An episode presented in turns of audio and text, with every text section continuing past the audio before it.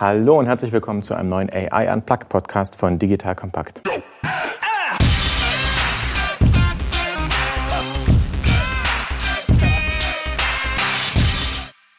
Mein Name ist Erik van Müller, ehemaliger Kanu-Weltmeister, dreifacher Familienvater und Gründer von Solvemate.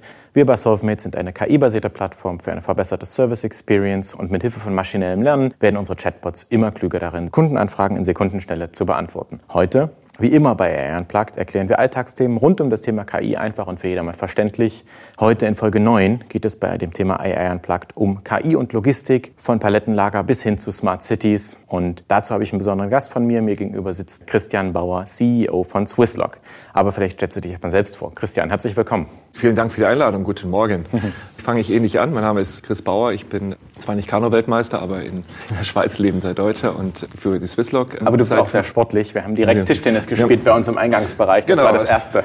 Ja, aber vom Kanu-Weltmeister zum Kreismeister ist doch ein kleiner, kleiner Unterschied. Und ich führe die Swisslog Logistik seit, seit fünf Jahren in der Schweiz und, und freue mich jetzt hier ein bisschen über unsere Fortschritte zu berichten. Der Christian sagt das so. Er sagt das so einfach. Ich habe vorhin nachgelesen, ihr habt knapp 3000 Mitarbeiter und viele hundert Millionen Umsatz und seid sehr, sehr, ja, ein führendes Logistikunternehmen, muss man dazu sagen. Ja, Christian ist ganz zurückhaltend. So sind wir. Also das grundsätzlich in der Tat, also aber, aber in der Tat sind wir ein führendes Logistikunternehmen, vor allem oft auf das Thema kommend führend im, im Data- und Robotik-driven Logistics Automation Bereich. Das heißt, bei uns dreht es sich um Software, auch das Thema hier, bei uns dreht es sich um Roboter und bei uns dreht es sich, wie kann man die Logistik smarter machen, wie kann man mit der Logistik mehr machen, damit es uns allen am Ende des Tages besser geht. Seid ihr, euer Name sagt ja Swiss Logistics Automation, seid ihr eine Automationsfirma oder seid ihr eine Logistikfirma? Wir sind eine Automatisierungsfirma. Also wir, unsere Kunden sind die Logistikfirmen, unsere Kunden sind die Händler, unsere Kunden sind die 3PLs, also die Freight Forwarders, also diejenigen, äh, die Spediteure. Unsere Kunden sind große E-Commerce-Kunden. Also wir liefern die Technik, damit unsere Kunden ihren Kunden zeitnah und noch besser beliefern können. Mhm. Verstanden. Das heißt, wenn ich über Logistik nachdenke, dann habe ich immer eine ganz große, nehmen wir mal einen E-Commerce-Shop, nehmen wir mal Zalando oder irgendeine andere Firma und die haben ein ganz großes Warehouse und da sind ganz viele Regale drin und da sind die Hosen und die Schuhe und die Jacke, die ich bestelle und die kommen irgendwann rein und dann werden die ja sozusagen gepickt und dann in ein Paket verpackt, das Paket geht raus. Das ist, was ich mit Logistik verbinde. Ist das richtig? Ist die, funktioniert dieser Prozess so oder ist das mehr? Ja, grundsätzlich geht es darum, die richtige Ware an den richtigen Kunden zu versenden. Mhm. Und die richtige Ware idealerweise noch sehr schnell und in hoher Qualität auch an den Kunden versenden, entsprechend zu verpacken, entsprechend zu individualisieren.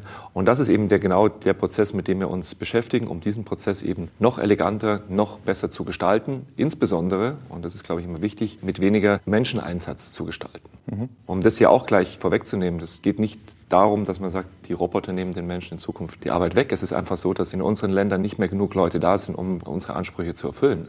Also wenn jetzt auf Weihnachten hingeht, jeder hier, hier bestellt, diejenigen, die es nicht in den Laden schaffen, auch noch alles im Internet bestellen und sich jeden Tag irgendwas anderes überlegen. Heute, heute bestelle ich für das Kind, morgen für die Frau, übermorgen für mich noch was. Am vierten Tag fällt mir auch noch was ein, müssen diese ganzen Bestellungen ja, müssen ja verarbeitet werden. Und das innerhalb von, von sechs bis acht Wochen. Und die Arbeitskräfte dafür sind in dem Ausmaß des E-Commerce momentan auch nicht mehr da. Also deshalb braucht man, braucht man Automatisierung. Und das ist, glaube ich, ganz, ganz, ganz wichtig. Und vor allem auch, um diese Individualisierung hier auch weiter voranzutreiben. Ich möchte meine Sachen heute Nachmittag haben, andere möchten sie morgen früh haben. Und idealerweise möchte ich sie noch dahin geliefert haben, wo ich auch gerade bin. Wenn ich jetzt hier in Berlin unterwegs bin wie heute, möchte ich es am liebsten ins, in mein Hotel hier in Berlin haben und nicht zu Hause in meiner Wohnung, wo jetzt eh niemand da ist. Ja? Jetzt kommt ein kleiner Werbespot.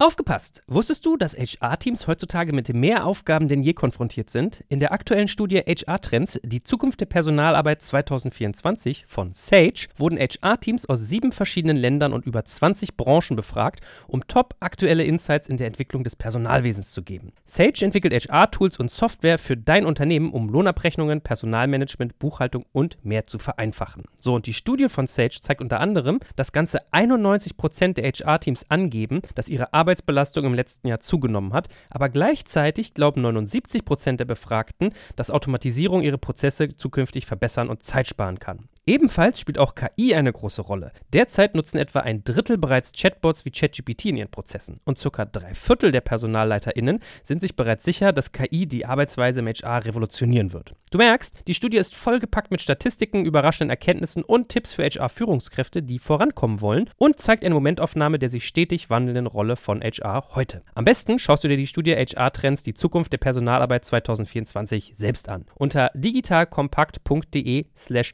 Sage, S-A-G-E, kannst du sie dir komplett kostenlos herunterladen. Und wie immer findest du alle Infos auch auf unserer Sponsorenseite unter digitalkompakt.de/slash Sponsoren. Werbung Ende. Chris, du hast gerade über das Thema Echtzeitgesellschaft ja. gesprochen. Du hast gesagt, wir wollen die richtige Ware am richtigen Mann, am liebsten noch am gleichen Tag. Wir leben ja in einer Echtzeitgesellschaft. Das heißt, ich habe zum Beispiel, bei uns wurde im Büro eingebrochen und mein Computer wurde gestohlen und ich habe am Sonntag mir einen neuen bestellt und ich bin total sauer, dass der heute, wir haben Donnerstag, noch nicht bei mir ist.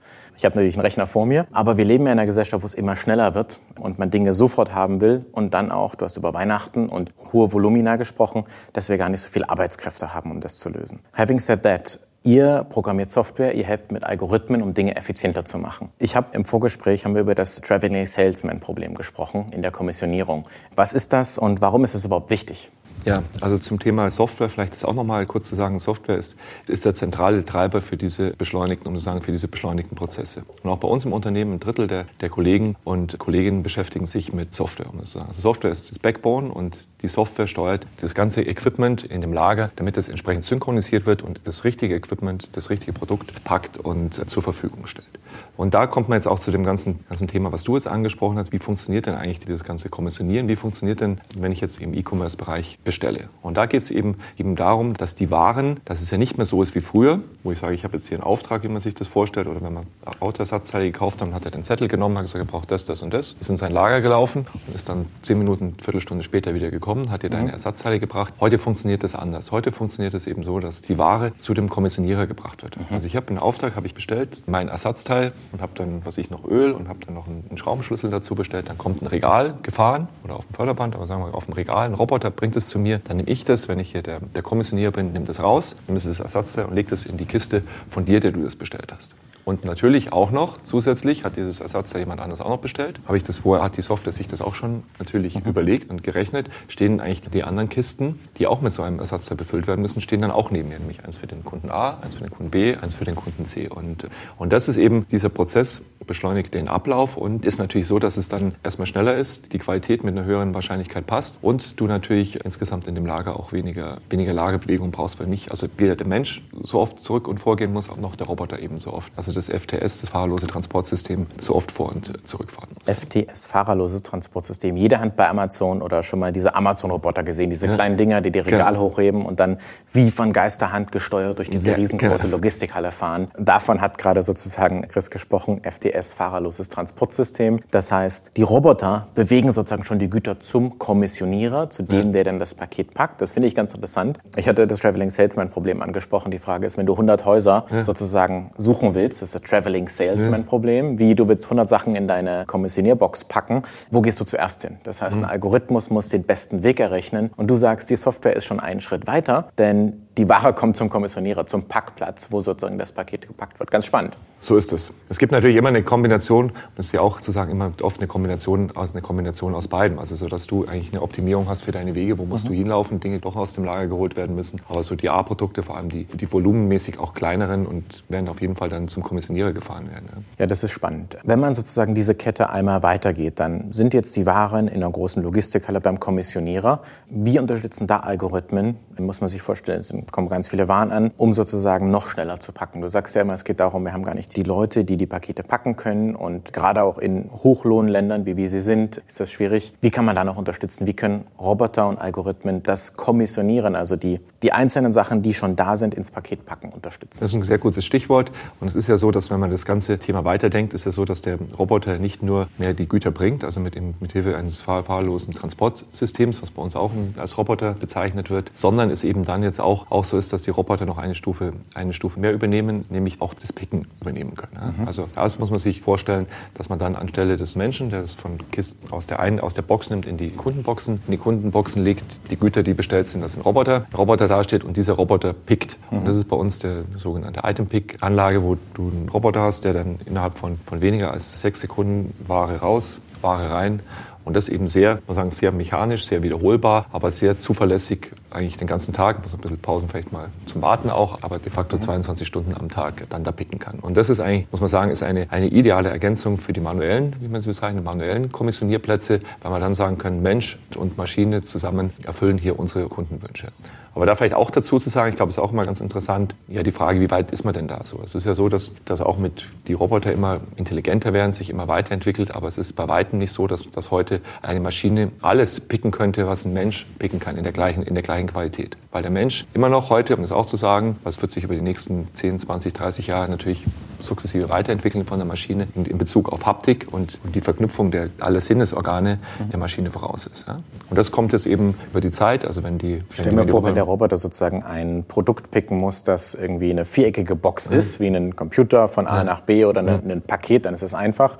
Aber etwas, zum Beispiel ein verpacktes T-Shirt zu nehmen, ist viel schwieriger für einen Roboter, das ja wabbelig ist oder möglicherweise auch Dinge, die kaputt gehen können, wie Glas oder mhm. andere Dinge. Das ist ganz schwierig für einen Roboter. Und äh. du sprichst ja auch davon Mensch-Maschine-Interaktion. Ja. Leider konnten unsere Podcasthörer nicht sehen, wie du das gezeigt hast mit deinem Roboterarm vom Tisch, der, während, während der Chris erzählt hat, sozusagen das Ding nehmen und wohin tun. Ich stelle mir vor, da gibt es einen Roboter, der, der kann manche Dinge picken und manche Dinge muss aber auch der Mensch holen, weil ja. du manche Dinge zusammen in ein Paket packen willst.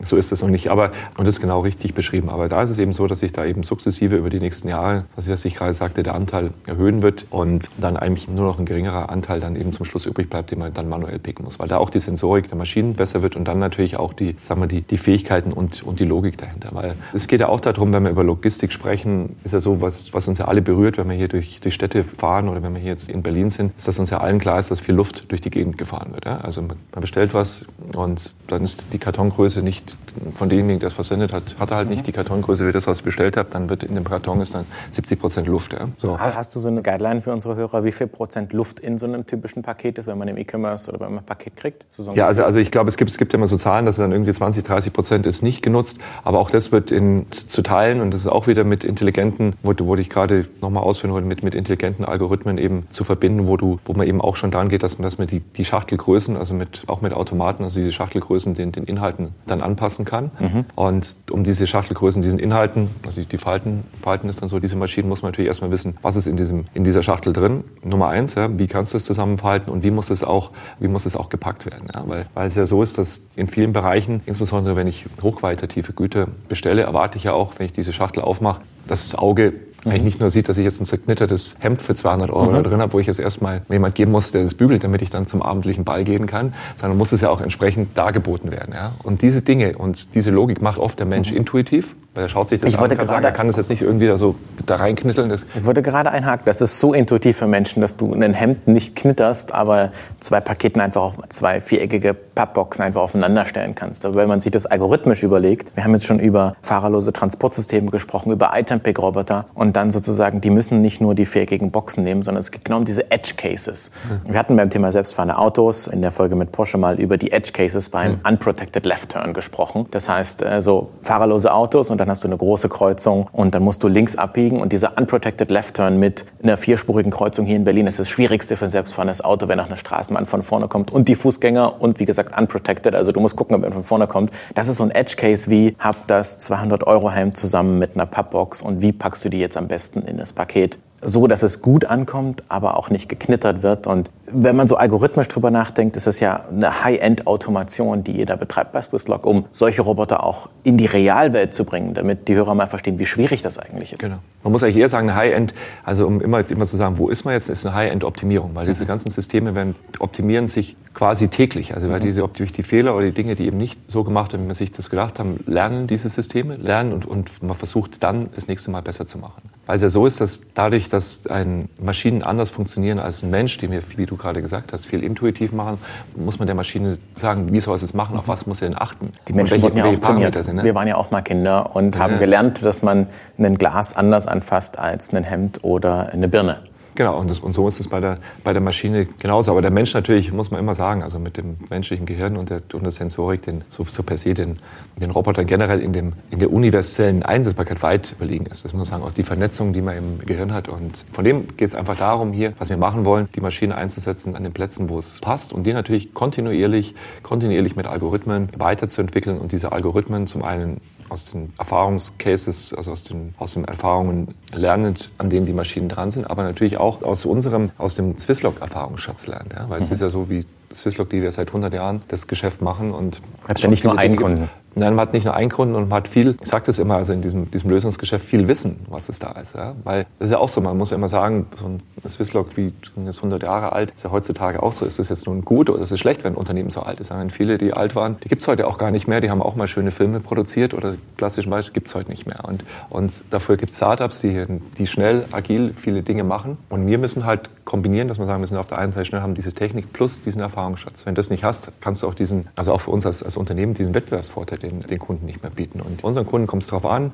dass die Zuverlässigkeit hoch ist. Ja? Dass du wirklich sagen kannst, das funktioniert sechs oder sieben Tage die Woche, solange es eben funktionieren muss. Und es fällt keinen Tag aus. Wenn du hier einen Tag Ausfall hast, wie du beschrieben hast mit deinem Computer, hast du ein Problem. Das ist ein Problem auf der Umsatzseite, das ist Nummer eins. Aber noch viel schlimmer heutzutage ist, dass dein Rating runtergeht. Dass sie sagen, also bei dem Händler kaufe ich nicht mehr, mhm. das ist ja völlig so, so ein Computer. Das, das sagst so du dem Richtigen. So, so, so, ein Computer, so ein schwarzer, mein, das ja. kann ich an jeder Ecke kaufen, dann gehe ich woanders hin, weil die Kundenloyalität heutzutage eben auch nicht mehr so ist, wie sie, wie sie früher war, wo du dann sagst, über alles drüber hinweg gesehen hast. Sagst, wenn er das nicht macht, mache ich was anderes. Ja. Ich musste gerade schmunzeln, weil sozusagen mein Gast über das Thema gute Service Experience spricht ja. und ich habe ja eine Firma, die sich sozusagen um Service Experience kümmert und äh, es geht heutzutage genau darum, dass auch in der Logistik die Pakete einfach kommen. Und wenn das Rating runtergeht, dann ist das, dass die Kunden unhappy sind, weil sie nicht die richtige Frage zur richtigen Zeit beantwortet haben. Oder selbst wenn was schief geht, das kann immer passieren, musst du ja so schnell wie möglich in Echtzeit am besten auf dem Smartphone morgens auf dem Weg zur Arbeit dein Kundenservice-Problem lösen.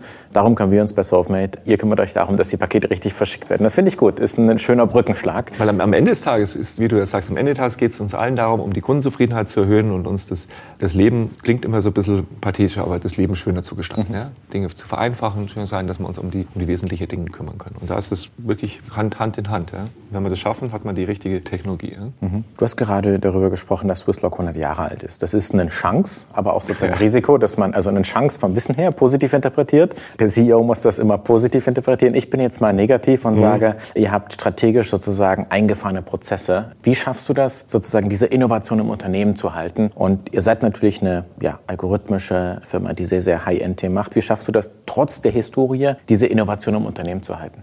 Es geht darum, also wo wir hier vor fünf Jahren angefangen haben, ist ein Teil ja von KUKA aufgekauft worden. Ich kam von KUKA, mir wirklich das Grundset abgeändert haben, sodass wir uns gesagt haben, ich beschreibe das immer so wie so als beidhändige Führung für das Unternehmen. Zum einen mal diesen ganzen Erfahrungsschatz bewahren auf der einen Seite, weil das brauchst du auch weiter, also auch alte Technologien, die bei Kunden sind und da seit, seit Jahrzehnten im Einsatz sind, müssen auch weiter gepflegt werden und, und das wollen nicht alle auch was Neues haben. Und auf der anderen Seite das Neue aufbauen. Mhm. Und das ist ganz zentral. Und das Neue aufbauen war für uns auch klar, nachdem wir auch gewisse Zeit, es vorsichtig zu sagen, sich hier im Dornröschenschlaf befunden hat, das Unternehmen, dass wir Dinge jetzt, jetzt anders und neu machen müssen. Und es ist ganz klar, dass für uns die Entscheidung oder für mich von Anfang an ganz klar war, wir können nicht machen, wie andere das machen. Wir müssen was Neues machen, wir müssen uns anders positionieren und wir müssen gucken, dass wir uns auf dieses Software-Thema positioniert, Nummer eins. Das ist de facto viel Erfahrung, die wir im Unternehmen haben, mhm. eben dann in Algorithmen, in Algorithmen abbildet und zum anderen sich um diese Automatisierung kümmern. Von dem her musst, kannst du das so sehen, dass du zwar diesen ganzen etablierten Bereich auf der einen Seite haben, aber von den Technologien haben jetzt die letzten fünf Jahre sechs neue Technologien von Shuttle. Das sind so Dinger, die durch die Regale fahren und Boxen rausholen oder Paletten rausholen, bis große Case Palletizing Roboter. Das sind, sind Roboter, die können große, große Paletten intelligent packen auch. Wie so ein Gabelstapler. Wie so ein Stapler, also zum Beispiel für Coca-Cola, wo wir, wo wir sowas machen, wo du wirklich Boxen dann drauflegen kannst, wie der Kunde bestellt. Also die vom Bier, Cola, Fanta, alles, was du da mhm. brauchst, in einer intelligenten, intelligenten Art und Weise. Wie so ein 3D-Tetris-Puzzlespiel. Ja. Oh, das ist gut, das kann ich mir und, gut vorstellen. Wie so ein Roboter. Weiß man gar nicht, wie viel Logistik eigentlich hinter so einer Cola, die im Supermarkt steht oder ein Getränk ja. ist, weil das kommt ja vom Zentrallager. Dann, kommt ja. das, dann wird das umgepackt, dass genau der Supermarkt, der das bestellt hat, also da bist du der Experte. Ich stelle mir das vor, da gibt es einen Roboter, der hat rechts Cola, links Fanta und vor sich Sprite stehen und muss dann eine Palette packen, die genau die richtige Menge für das richtige, für den richtigen Supermarkt Genau, genau. Es wird dann richtig, wird zwar ein bisschen anders gemacht in den Fällen bei den großen bei diesen Du bist Produkten, der Experte. Ich, ich stelle mir das wahrscheinlich genau, falsch vor. Viel, aber der Roboter nimmt es dann und baut es dann zu einer schönen Palette mhm. zusammen. Und, und da ist es so, dass man, dass eben, das ist das, um auf die Frage da nochmal zurückzukommen, ist es so, dass diese 100 Jahre oder wenn man so eine lange Unternehmenshistorie hat, auf der einen Seite eine Bürde ist, auf der anderen Seite aber auch eine Möglichkeit ist, von anderen abzusetzen, wenn man es richtig macht. Aber de facto ist es auch so, gebe ich dir auch recht, sage ich hier auch unseren, unseren Kollegen immer, hilft es nichts zu sagen, ich bin jetzt 100 Jahre alt und allein deshalb hilft es, was wir früher gemacht haben, müssen wir auch weitermachen. Hat sich so nach dem Motto, hat sich historisch bewährt. Ja, wenn ich das höre, stellen sich mir die letzten verbliebenen Haare auf. Ja. Äh, weil, weil, in der Welt, in der wir, wir heute nicht so gesegnet mit vielen Haaren.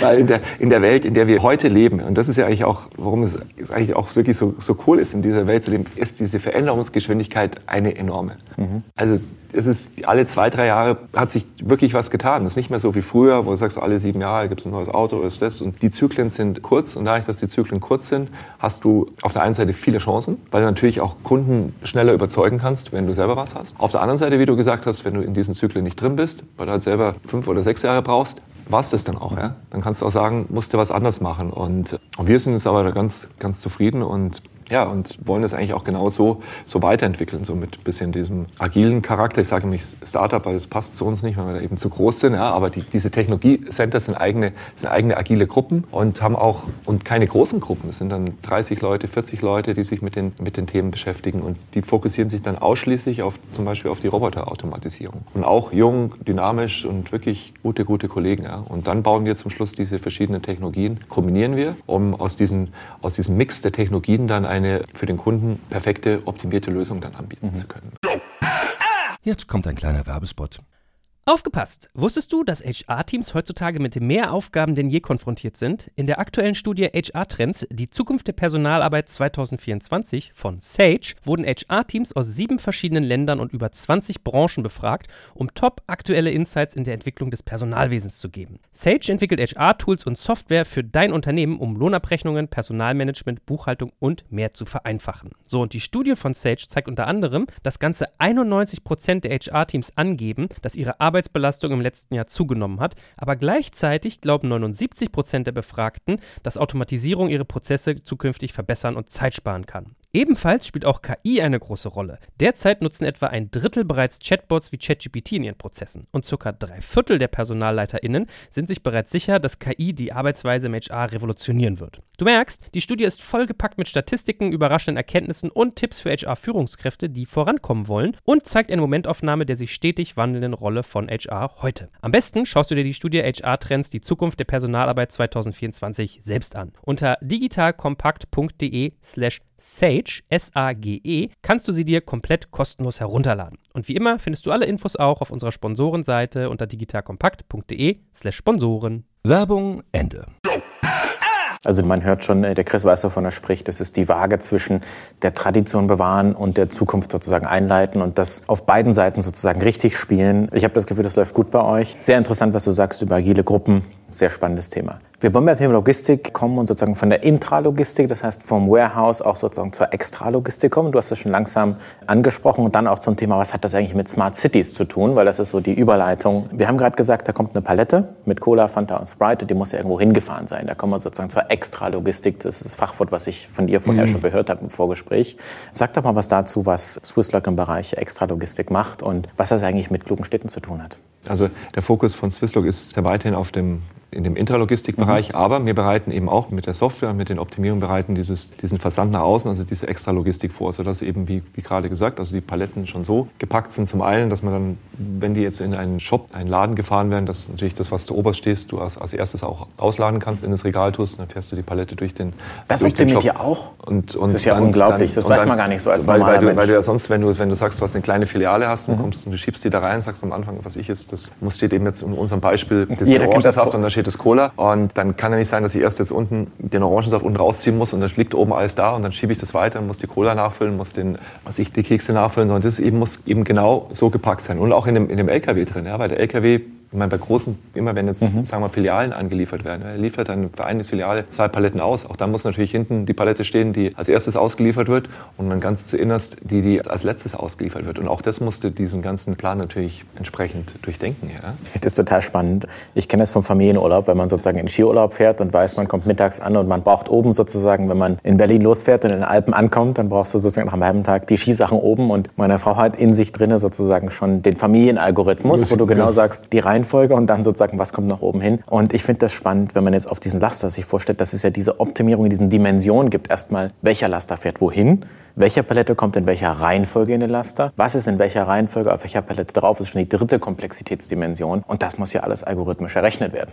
Genau, es muss optimiert werden und das ist eben auch viel durch, durch die Erfahrung, auch unsere, unsere Kunden die Erfahrung haben, wird das, werden eben die Parameter dann vorgegeben und dann funktioniert es. Aber das ist jetzt im Verhältnis, mal sagen, so diesen, den LKW zu packen, ist im Verhältnis ein viel einfaches Problem. Das mhm. ist ja früher schon immer gemacht worden, als wie packe ich diese Palette intelligent. Ja? Mhm. Und, und dann wird es eben, um jetzt hier in, uns in die Stadt vorzubewegen, und dann wird das ganze, ganze Thema, werden eben diese Paletten, werden die in die Städte gefahren, also von, von größeren, größeren Lagern, die sich normalerweise außerhalb von Städten befinden, insbesondere normalerweise an guten Infrastruktur Punkten, wo Autobahnen oder ähnliche Straßenanbindungen oder Hafenanbindungen außenrum ist, werden die in die Städte gefahren. Und in den Städten gibt es dann wiederum oft eben auch das Thema von dezentralen Verteillagern, wo es ist und dann nochmal eben aufgesplittet wird, sodass dann die letzte Meile, wie man immer sagt, das heißt also bei uns also die letzten paar hundert Meter oder die letzten Kilometer bis zu deinem Haus, zu deiner Wohnung, eben dann auch nochmal entsprechend beliefert werden müssen. Ja? Durch vor allem, heute ist es ja so, durch die Kurier- und Paketdienstleister, die wir alle haben.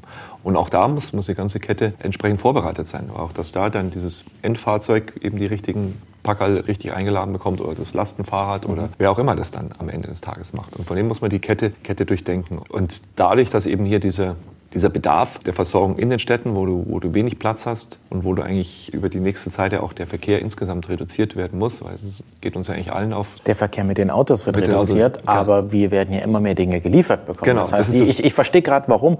Jetzt ist mir gerade bewusst geworden, warum das ein spannendes Thema für Swisslog ist, wenn man sich überlegt, immer mehr Dinge werden verschickt und die Autos werden, die Städte werden in der Stadt frei, aber was immer bleiben wird, sind die gelben Laster, die gelben DHL-Laster oder ja, Hermes oder was auch, auch immer. Braune, ich, ja, ich, ich sehe, wie viele, ihr seid ja sozusagen Software Provider für die Logistikindustrie. Ähm, ich sehe, wie viele von diesen Autos alleine durch mein Viertel fahren, den ganzen Tag und wie oft bei uns hier im Büro das Paket klingelt, weil jeder einfach alle Dinge bestellt. Das ist ein ganz spannendes Thema, wenn man sich die Logistik in einer Stadt und diese Verteilzentren überlegt, wie man das noch besser machen kann. Aber erzähl mal weiter. Ja, ja und, und es sind ja nicht nur die gelben Fahrzeuge, das sind die gelben, das sind die braunen, das sind die weißen Fahrzeuge und das ist eben, macht die Komplexität und die Komplexität eben noch, noch entsprechend höher, weil, die, weil dadurch die Effizienz insgesamt geringer ist, weil wenn du Glück oder Pech hast, wie auch immer, was du, was du bestellt hast, klingeln dann zwei oder drei Dienstleister am Tag bei dir. Kommt das weiße, das gelbe und das braune Fahrzeug an einem Tag. Ja? Was ich ja sehe völlig, schon, Bänder unspezifisch. Was, was an, sich, an sich so mal global, so generell gesehen völlig blödsinnig ist. Mhm. Ja? Weil es sind drei Leute, die da vor dein, dein, Haus gefahren sind, drei Leute, die da hier in der Stadt parken mussten, drei Leute, die die Luft verschmutzt haben. Ja? Und, und da muss man sich eben zusammen mit den Städten andere Konzepte überlegen. Und, mhm. und so als, als Zwischending ist so, dass wir uns ja hier auch Gedanken gemacht haben, was, ist, was kann denn unser Beitrag sein? Mhm. Wir sind ja kein Mobility-Unternehmen, wir haben keine selbstfahrenden Fahrzeuge und auch, können es mhm. nicht mit Amazon oder Google oder einem, einem vergleichen. Was ist denn, was könnte unser Beitrag sein in diesem ganzen Smart City-Umfeld? Ja? Mhm. Und, und, Smart heißt immer, um es vielleicht auch zu sagen, das ist immer so ein Wort, was für vieles genutzt wird, also die Nutzung von, von neuen Technologien, um eben in diesem in dem Stadtumfeld das Leben noch lebenswerter zu gestalten. Mhm. Und das ist, glaube ich, auch mal, ähm, mal wichtig zu sagen. Und, und wir haben da jetzt auch so Konzepte, bei uns heißt es, eins von denen sind so Container, sind so große, kann man sich vorstellen, wie so Schiffscontainer, die Logistikautomatisierung in sich drin haben. Also sie haben verschiedene Eigenschaften. Du hast große Container, die kannst du kombinieren. Hast du einen Container, den kannst du sortieren, einen Container kannst du, kannst du lagern, mit einem anderen Container kannst du bereitstellen. Die kannst du wie auch wieder so ein Tetris-Grundprinzip miteinander kombinieren und dann kannst du dann in Städten temporäre, dezentrale Lager aufbauen. Und zwar nur für eine gewisse Zeit und um eben hier die, den, den Anforderungen hier gerecht zu werden. Das heißt, die werden in unserer Vision werden die dann beliefert von den verschiedensten Dienstleistern, allerdings in größeren Einheiten. Und, und du kannst, wenn du dann auf dem Weg zum Weihnachtsmarkt bist oder zum Fußballspiel, war es die Woche hier wieder viel, also gehst du da vorbei und nimmst das Ganze mit. Ja? Wie die Packstation? Genau, wie eine Packstation, nur größer und insofern intelligenter, weil du dann eben über dieses System Retouren genauso abwickeln kannst. Also du nimmst nicht nur in eine Richtung, sondern in die andere Richtung und kannst theoretisch auch irgendwann die ganzen Dinge scannen, Gewicht scannen und, und andere Sachen eigentlich, eigentlich verproben lassen, was da drin ist und wie es abgeliefert wird. Und das würde, unsere Konzepte kannst du sehen, zum einen in Städten, bei, wenn, du, wenn du Veranstaltungen hast, aber auch um zu nutzen bei größeren Unternehmen, ja, wo eigentlich auch viele Leute hingehen. Es geht immer darum, wo gehen sowieso schon per se viele Leute hin? Mhm. Wo bist du eh? Hältst du dich eh auf? Und wie kann ich dir da die Dinge, die du brauchst, geben und die Dinge, die du zurücksenden willst, abnehmen. Ja? dass du die eben dazwischen langst. Also relativ einfach, im Prinzip wie eine, wie eine Packstation, nur eben auf einem größeren auf Typischerweise größeren bei einem großen Bürogebäude stelle ich mir das vor, genau. wo jetzt äh, jeden Morgen genau. 500 Leute genau. reingehen, dann und kann ich da mein Paket mitnehmen und die Retoure direkt reinstecken. Genau, und, das, und mich verwundert es sowieso, ich muss sagen, hier, warum das hier in Europa bei uns eigentlich nicht so ist, im größeren Stil. Also ich war in China schon gewesen, da gibt es so Lösungen, auch mhm. bei großen Unternehmen hast du im ersten Stock unten sind Riesenflächen, wo du die Sachen abgibst und bekommst, weil das ja eigentlich ein gutes Konzept für alle Seiten muss. Also der Dienstleister spart sich den Sprit und die Leute, um das dazu, ans Ende zu fahren ja, und kann zum Teil das mitfinanzieren. Das Unternehmen schafft es dadurch, dass die Mitarbeiter gegebenenfalls länger arbeiten, weil sie nicht vorher noch zur Tankstelle müssen, um das Paket da abzuholen oder noch viel schlimmer zur Post müssen, die ja auch noch viel viel früher schließt. Das Unternehmen spart sich auch. Zumindest in der Schweiz ja. und in, in, mhm. in Bayern. Ich finde das in Berlin anders. Und müsste es eigentlich ein idealer Ansatz sein. Aber, aber hier, das eines der großen Themen halt weiterhin ist hier bei uns in Deutschland, Schweiz auch. Ja, das ist in nordischen Ländern anders, dass eben dieses, dieser ganze Versand umsonst ist. Ja, oder gefühlt umsonst mhm. ist. Wenn du ein entsprechendes Programm buchst bei den, mhm. du sagst immer, okay, Versand kostet nichts. Ja? Mhm. Versand kostet nichts. Ist, was nichts kostet, ist nichts wert. Und was nichts wert ist, ja, ist dir dann auch egal, ob der dreimal klingelt. Und dann bist du halt nicht da. Und im schlimmsten Fall hast du sowieso am dritten Tag, wenn du es bestellt hast, und das ist ja das Schlimme in der, teilweise in der, in der Konsumgesellschaft, nach drei Tagen brauchst du es dann eh nicht mehr. Hast du irgendwie das Hemd, das T-Shirt bestellt und hat jetzt dreimal geklingelt und dann denkst du, brauche ich es eigentlich doch nicht mehr. Ja? Mhm. Dann gehst du nicht mal dahin und holst es ab. Ja? Und, und, dieser ganze, muss man sich immer überlegen, dieser ganze Aufwand, ja? da wird das, wird das ja, Sachen verpackt. Ich hatte ja vorher meine E-Commerce-Firma ähm, und wir hatten selbst so ein großes 10.000 Quadratmeter Warehouse, wo wir Pakete verschickt haben. Deswegen, ich kenne das Thema Logistik sehr gut und auch E-Commerce und letzte Meile Zustellung. Was du beschreibst, ist eine Win-Win-Win-Situation. Einerseits sozusagen für den Endkunden, wenn ich mir überlege, ich muss ja das Paket, ich musste gestern zu einem Nachbar im Nachbarhaus laufen, um ein Paket mhm. zu holen. Und ich denke mir, warum kann ich das nicht auf dem Weg von der Arbeit selbst holen? Es ist besser mhm. für mich, es ist besser für den Zusteller,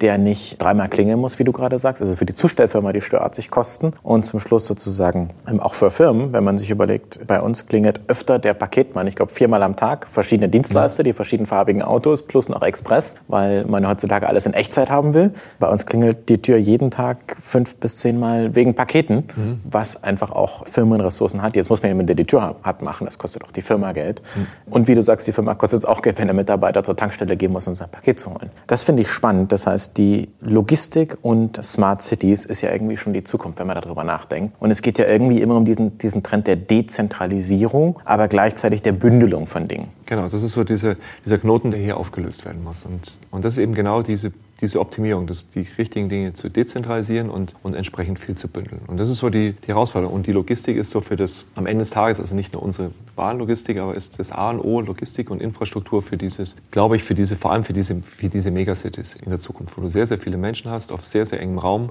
Wie stellst du da einfach, also auch ganz einfach, wie stellst du da die Versorgung sicher? Weil es muss ja eigentlich alles hingebracht werden, müssen viele Sachen wieder, wieder weggebracht werden. Mhm. Ja? Und da ist eben dann eben eine Kombination aus allem. Du brauchst die Infrastruktur, dass du unterirdisch, überirdisch was machst. Du brauchst Bahnversorgungskonzepte und du brauchst eben in dem Zuge dann auch eben Konzepte, wie funktioniert das Zusammenleben oder wie, wie sieht das eigentlich aus? Weil du kannst ja nicht nur Wohnstätte haben, du brauchst Restaurants, du brauchst Dinge, wo Leute sich begegnen können. Ja? Und weil auch dadurch eben dann am Ende des Tages der, der Konsum natürlich auch steigt. Und solange wir nicht irgendwann mal in irgendwelchen großen Cities, in großen Städten sitzen und so ähnlich wie in den, den Matrix-Filmen in einem Stuhl drin sitzen und hier intravenös unser Essen bekommen. Wir haben mehr Gemeinsamkeiten. Dass wir uns, dass wir uns ich mag Geist, auch die Matrix-Filme. Genau, in unser, genau, in unser, intravenös bekommen, das Essen bekommen, was wir mhm. uns im Geiste vorstellen und uns ansonsten eigentlich nicht mehr bewegen. Und es ist so, ist das A und O, ja, dass Güter von A nach B bewegt werden müssen und diese Güter in einer intelligenten Art und Weise bewegt werden müssen, sodass wir die schnell haben, in der richtigen Zeit haben und wir nicht zu viele Ressourcen dafür aufwenden, um diese Güter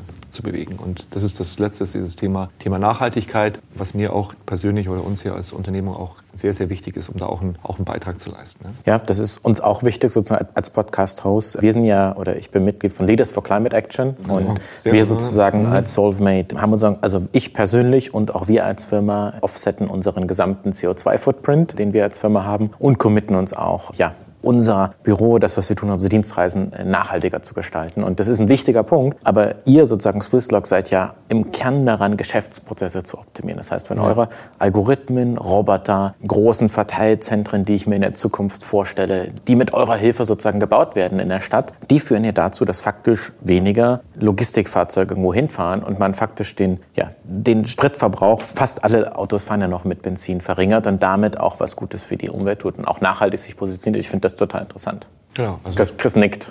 Genau, Mehrfach. Für die Zuhörer, die das nicht sehen können. ja. Und das ist eben auch das, das Spannende daran, an den, an den Themen zu arbeiten, weil es ist mal auch unabhängig, muss sagen, unabhängig des Antriebs, ob das Sprit ist oder, oder elektrische Energie, ist es Energie und Energie muss erzeugt werden und Energie sollte man eigentlich für die richtigen Dinge aufwenden und nicht für ineffiziente Prozesse, die du heutzutage eigentlich viel besser gestalten kannst. Und, und von dem her hoffe ich mir da auch jetzt für die nächsten Jahre und auch in, in Diskussionen eigentlich noch eine höhere Bereitschaft, also auch hier in, in, Zentraleuropa, auch von, von Kommunen, von Städten, da was zu machen. Weil es muss natürlich entsprechend, entsprechend unterstützt sein. Wenn diese Themen nicht unterstützt sind von den ganzen Städteninfrastruktur und, und Politik entsprechend, wird es halt lange, lange dauern, ja, bis, es, bis es allein von der Industrie umgesetzt werden kann. Ja. Und, ähm, aber da muss, müssen wir alle was machen und, ich, und da muss auch was gemacht werden. Sehr schön. Abschließend, was willst du uns noch mitgeben zum Thema Logistik und Smart Cities? Also so abschließend zu sagen, ich glaube, wie, wie gerade schon mal gesagt, also die Logistik ist das A und O für die Smart Cities der Zukunft. Wir sind alle ein Teil davon. Wir konsumieren alle, wir bewegen uns alle, wir leben in diesen Städten und wir müssen eigentlich alle, also von der Industrie den Beitrag liefern der Automatisierung und der Intelligenz. Aber wir alle müssen eben die ganze Gesellschaft sich dahin weiterzuentwickeln, dass wir das, dass wir es wollen und das annehmen. Und wenn wir, wie du gerade gesagt hast, wenn wir alle mehr, was ich fest glaube, wenn wir alle mehr, ein bisschen mehr Nachhaltigkeit raus, nicht übertreiben und, und freitags hier Zeit auf der Straße verbringen oder so, sondern aber wenn wir bis alle ein bisschen mehr wollen und auch bereit sind, dafür ein bisschen was zu geben, wird unser Leben lebenswerter eben unter Einsatz auch von modernen Technologien und hoffentlich auch von Swisslog-Technologien. Das war eine schöne Zusammenfassung. Danke, Chris Bauer, CEO von Swisslog, einem führenden Logistikautomationsfirma. Ich bedanke mich für das ansprechende Gespräch und vielen Dank an die Hörer, die bis hierhin zugehört haben. Danke, danke, danke dir. Ja? Hat Spaß gemacht.